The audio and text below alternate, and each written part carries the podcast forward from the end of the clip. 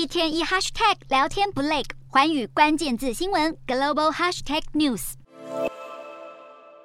年底耶诞购物季开跑，没想到这个时候，新加坡金管局却示警，在通货膨胀严峻、经济成长趋缓之下，全球经济正处于失衡阶段，而且不排除有可能进一步恶化。在耶诞节到来的前夕，由于生活的相关开支不断的飙升，因此过半数的新加坡当地家庭都计划要减少节庆的相关开支。同时，新加坡的当地零售业者也很担心年底的购物节旺季，景气会相当低迷。